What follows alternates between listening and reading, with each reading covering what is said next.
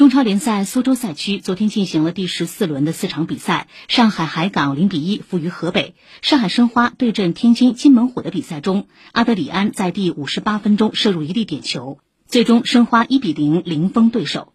本轮比赛结束后海港亚太锁定争冠组席位武汉天津大连人落入保级组。苏州赛区尚余一轮补赛申花河北以及国安将会争夺赛区最后两个争冠组名额。